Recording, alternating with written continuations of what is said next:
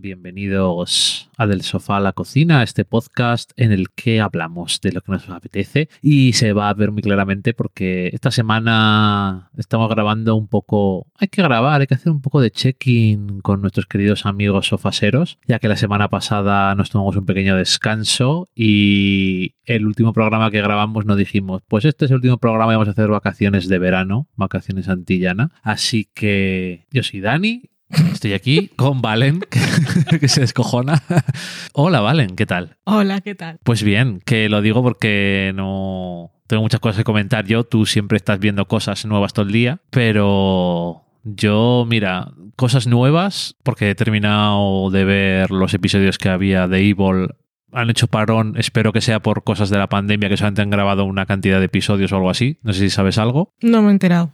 Porque, ¿para qué estar un mes sin emitir, pero espero que sea por eso. Y la serie sigue estando muy bien, por cierto. Está muy bien esta segunda temporada, maravillosa. ¿El último episodio era el 6? Creo que sí. Oh, qué maravilla de episodio. Tengo unas ganas ya que se estrene aquí para. ¿Cuál era el, el de- episodio? El de la policía. Ok, sí. Además, algo que comparte con The Good Fight y yo creo que en general con las cosas que hacen los King es que son que no, no son muy blanco y negro las cosas siempre. Mm. Tienen todo matices y grises todas las Pero los este, temas. este para mí ha sido como el cuarto de la primera temporada, que era el de El niño diabólico, Ajá. que tenía un final que te dejaba así. Sí. pues, es- Este sexto para mí es el equivalente.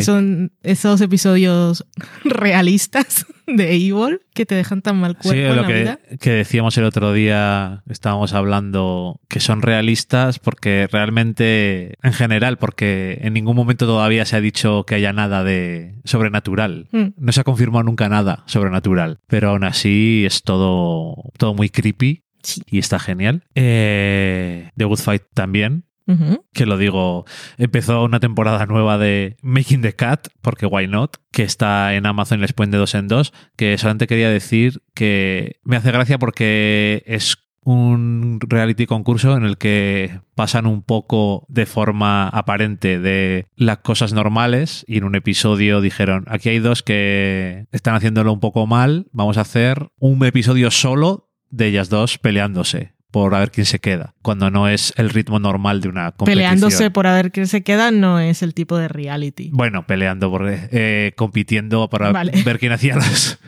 pegándose bofetadas. Eh, que bueno, luego eso. Te puede gustar más o menos que el programa original de Project Runway, cuando estaban ellos dos.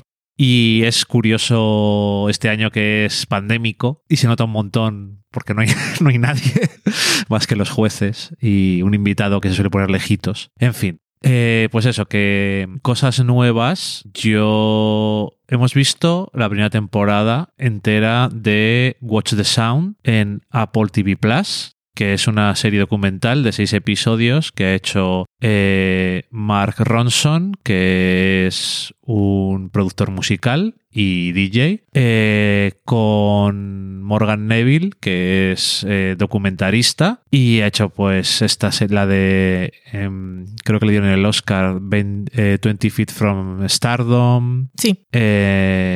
Y alguna otra más que no caigo ahora, pero Won't You Be My Neighbor, que era la de la de Fred Rogers, el documental que gustó mucho en Estados Unidos porque lo veían. Es una cosa que aquí no tendrá ningún sentido en general para la gente porque no hay nostalgia del programa de Mr. Rogers. Hmm. Y, y nada, es es, un, es una cosa curiosa, sobre todo me he acordado, digo yo, Daniel Roca verá esto, porque es sobre música. Y, pero es muy curioso porque va sobre innovaciones tecnológicas en el mundo de la música y cosas que han cambiado la música para siempre cuando aparecieron. Y se centra pues en cómo se usa, cómo apareció, cómo se usó al principio, cómo luego, como dicen en varias veces, cuando alguien lo usa mal, entre comillas, es cuando empiezas a usarlo de forma innovadora. Y entonces pues hay episodios que están centrados en, lo voy a decir, el autotune, eh, hacer eh, sampling que es coger trozos de canciones, el reverb, eh, los sintetizadores, eh, la máquina de batería, drum machines y la distorsión, que no solamente se aplica a guitarras, aunque es lo más famoso. Y me ha parecido interesante, me ha gustado la producción y a nivel visual, como lo han hecho, pero creo que en general me gusta porque Mark Ronson es casi como, y algunos momentos que tienes un poco como un personaje casi de comedia, no sé por qué. Es como él es nacido en el, Reino Unido, pero se fue a vivir a Estados Unidos, pero es casi como una persona nórdica, ese tipo de humor sin hacer humor. No sé por qué, me hace. me cae bien, supongo.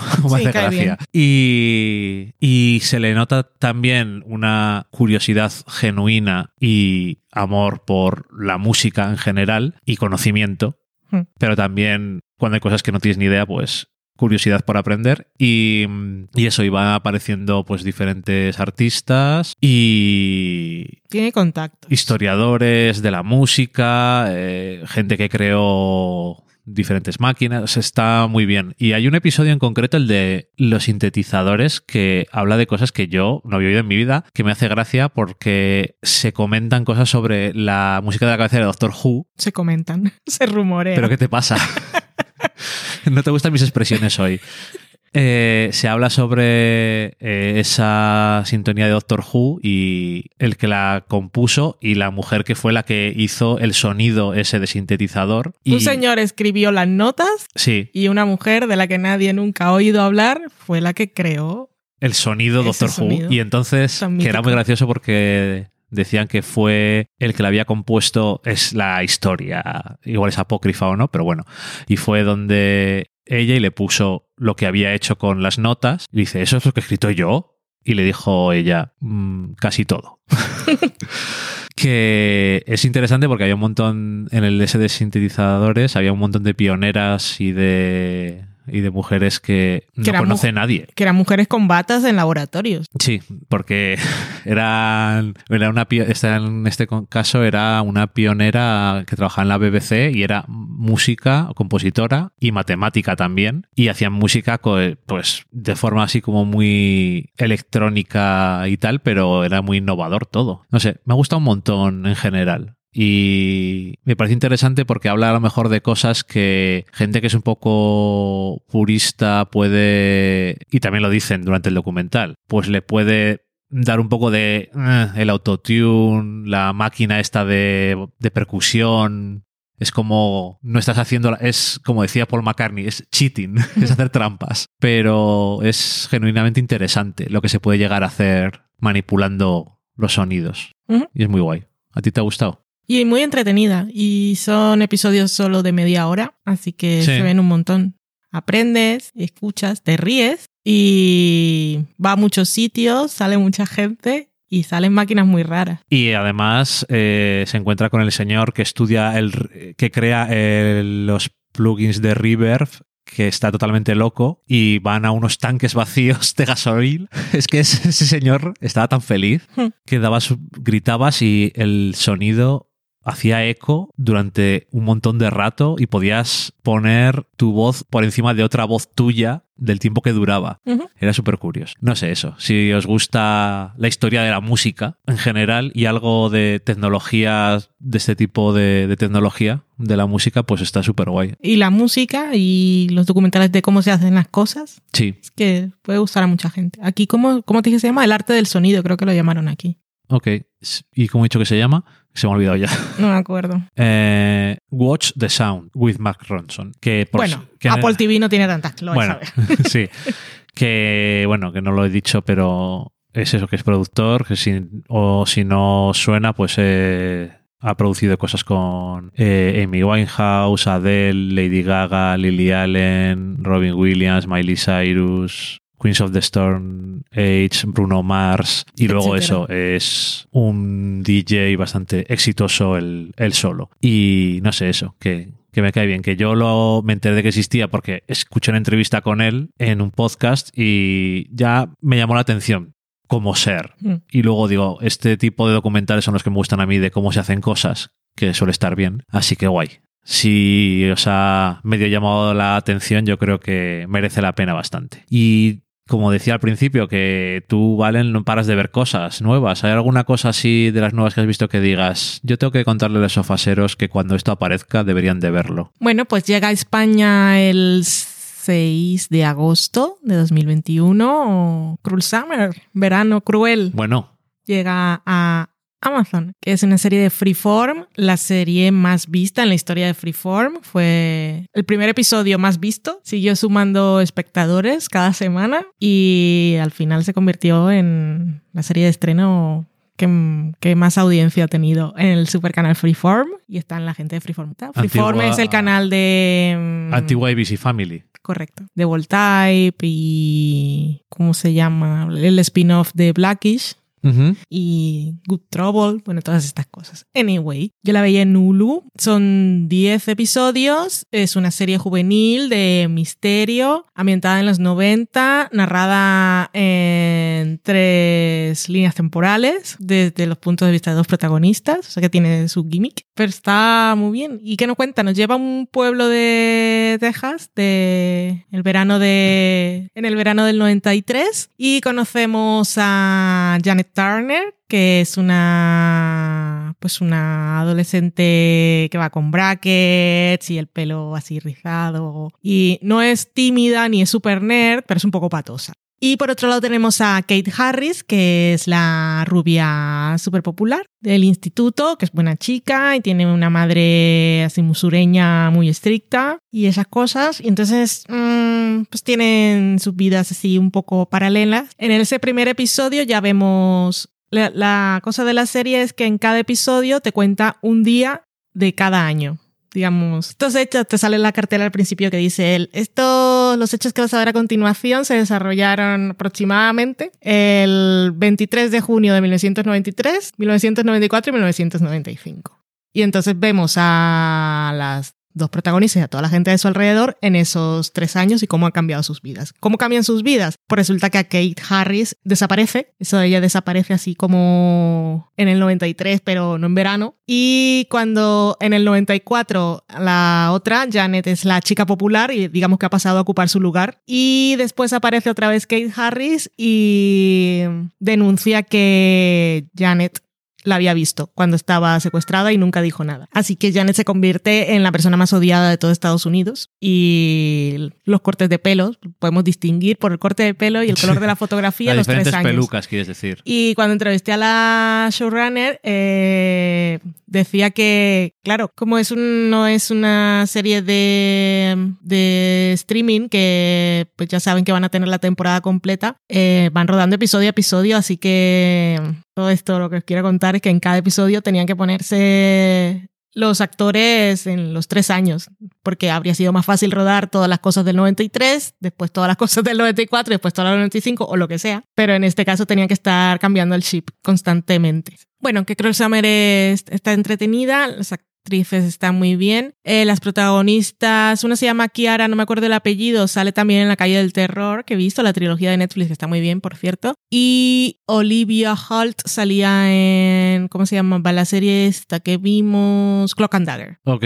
Y el final está bien como en serie de misterio. Hay segunda temporada, ¿verdad? Hay segunda temporada que aún no... La serie cierra, resuelve el misterio y ahí no hay más de dónde rascar. Entonces seguramente harán una antología o algo. Ok, o sea que eh, si alguien se pone a ver Cruel Summer, cuando termine va a decir, se ha resuelto todo, por fin. Se ha resuelto todo, se resuelve muy bien. O sea, el último episodio está realmente bien porque hay un momento que digo, me parece fantástico, esto lo han hecho genial. Em, no, no tanto, oh, no me lo esperaba, qué super giro, sino me gusta cómo han decidido resolver la historia. Pero aún así, en el último momento hay un pequeño girito que es como, oh, socorro, que está guay, está muy bien. Ok. Es la típica serie de, pero no, de chica desaparecida, pero en este caso como no hay investigación policial, realmente nos, nos centramos en la chica desaparecida y en otra, o sea, es como refrescante. Y es mm, las dos versiones que no sabemos, la cosa es saber quién está mintiendo, si la que dice que la otra sabía dónde estaba está mintiendo o la que dice que no sabía nada es la que miente, si las dos tienen la verdad, si es una cosa ahí un poco entre grises y digamos que mm, dos verdades pueden coexistir. Está, está guay. Ahora, la protagonista el doblaje no, no, me lo quiero imaginar, porque eh, su acting es, es, un poco intenso a veces. Ok.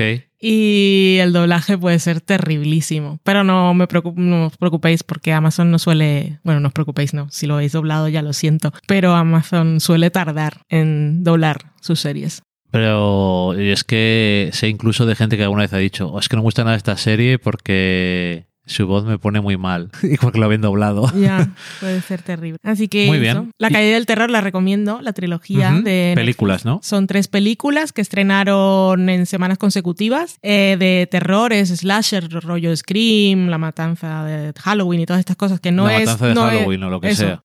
No es mi género preferido y ah, como terror, para mí no era terror, pero está entretenidas y juega bien con el género y está guay. Que esto está basado en, unos libros de R.L. Stein, que es el que hacía el de pesadillas, ¿no? Correcto. Y está guay. Son eh, la primera las tres se llaman La calle del terror, la primera está ambientada en los 90, la segunda en los 70 y la tercera en 1866, que nos cuenta el origen de todos. la cosa es unos adolescentes que de repente aparece un super asesino de estos de máscara matando gente en su pueblo y por cosas pues descubren que todo esto está conectado con mierdas y tradiciones súper antiquísimas y viven en un pueblo no me acuerdo si son dos pueblos o es un pueblo que está dividido en dos zonas, pero bueno, uno es la Sunny Side, que están todos los pijos y la gente a la que todo le va bien, y están los que viven en Shady, Side, que es la gente que siempre salen delincuentes, ahí matan a toda la gente, los, todos los... Pues están condenados como al fracaso, a tener trabajos de tres, tres trabajos, eh, tres turnos y nunca conseguir sus sueños y esas cosas. Y, y, bueno, con estos adolescentes pues descubrimos cómo, cuál es la historia de, esto de Shady Side y Sunny Side. Y es todo muy muy feminista y con las protagonistas pues son aquí no es como la cosa esta de la última chica que queda viva quedan varias. Entonces está bien. Que quería hacer un apunte solamente que es que me ha sonado raro cuando lo has dicho porque me sonaba de ver el cartel, es la tercera parte es 1666. Eso, 1666. Que además les venía bien la fecha para el 666, The Number of the Beast. Correcto, gracias. Vale. Y...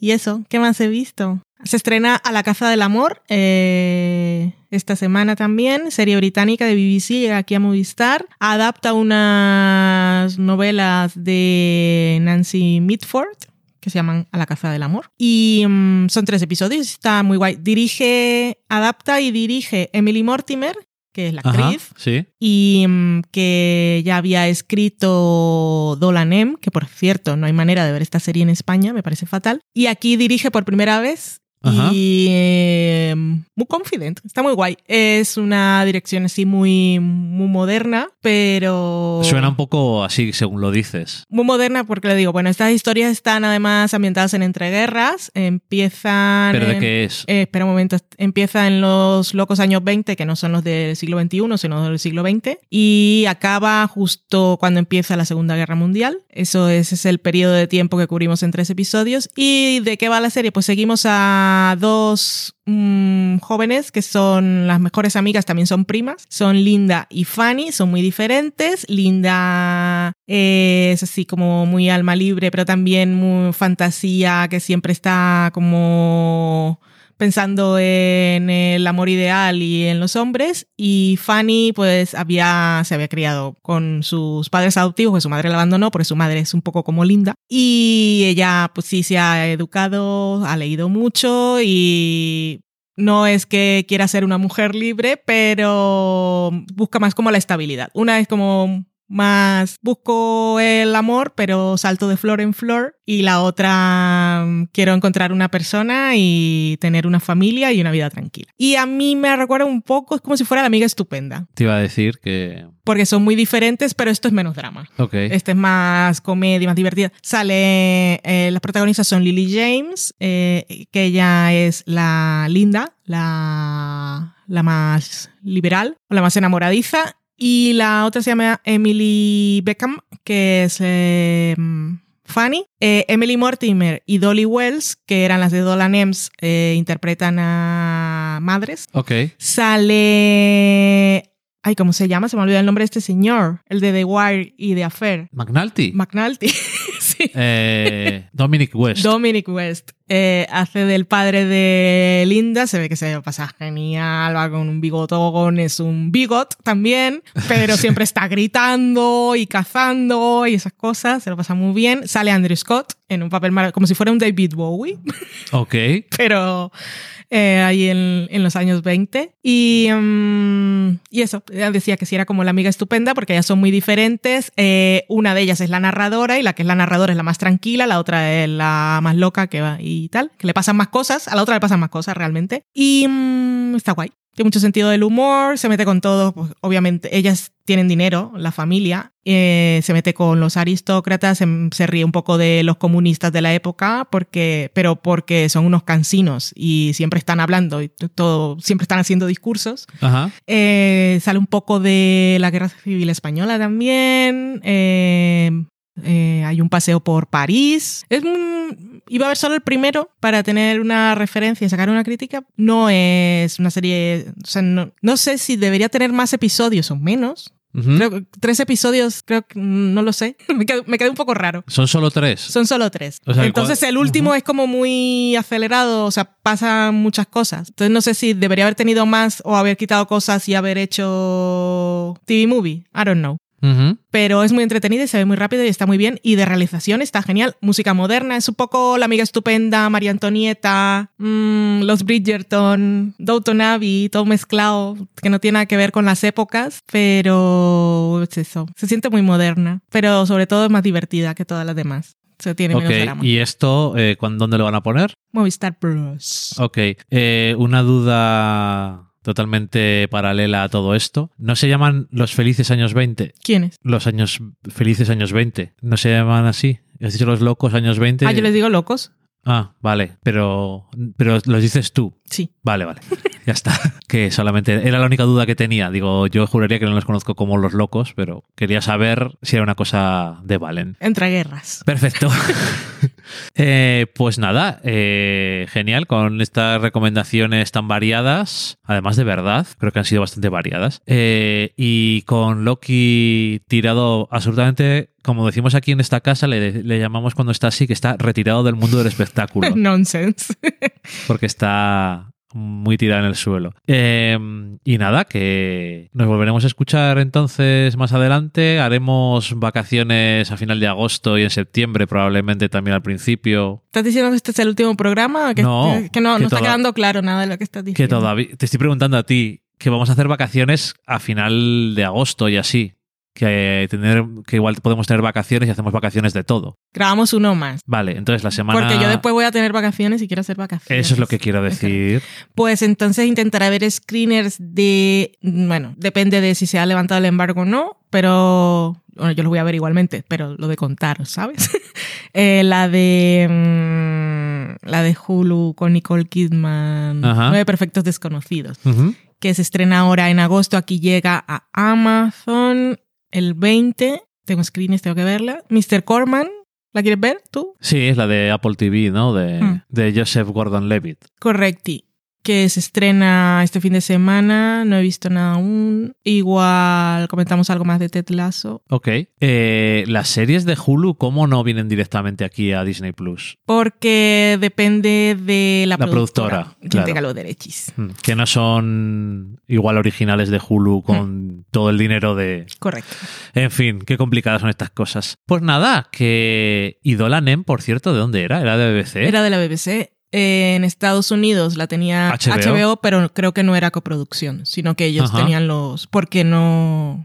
aquí no la tienen. Y HBO España tiene todo el catálogo de originales ya. de HBO. Qué raro. No he visto si está en HBO Max, pero eso. Aquí creo que una vez estuvo en Filmin. Ok. Creo, no estoy segura. En fin, una serie que yo sé que te gustaba un montón. A mí me gustaba muchísimo, la segunda temporada me gustaba, me gustó aún más. Bueno, Es bastante irregular, pero a mí me gustaba. Bueno, pues antes de que vuelva a empezar el podcast otra vez, vamos a despedirnos y agradeceros como siempre que nos acompañéis y que sigáis acudiendo a la cita. Y nada más, nos escuchamos. Adiós. Adiós.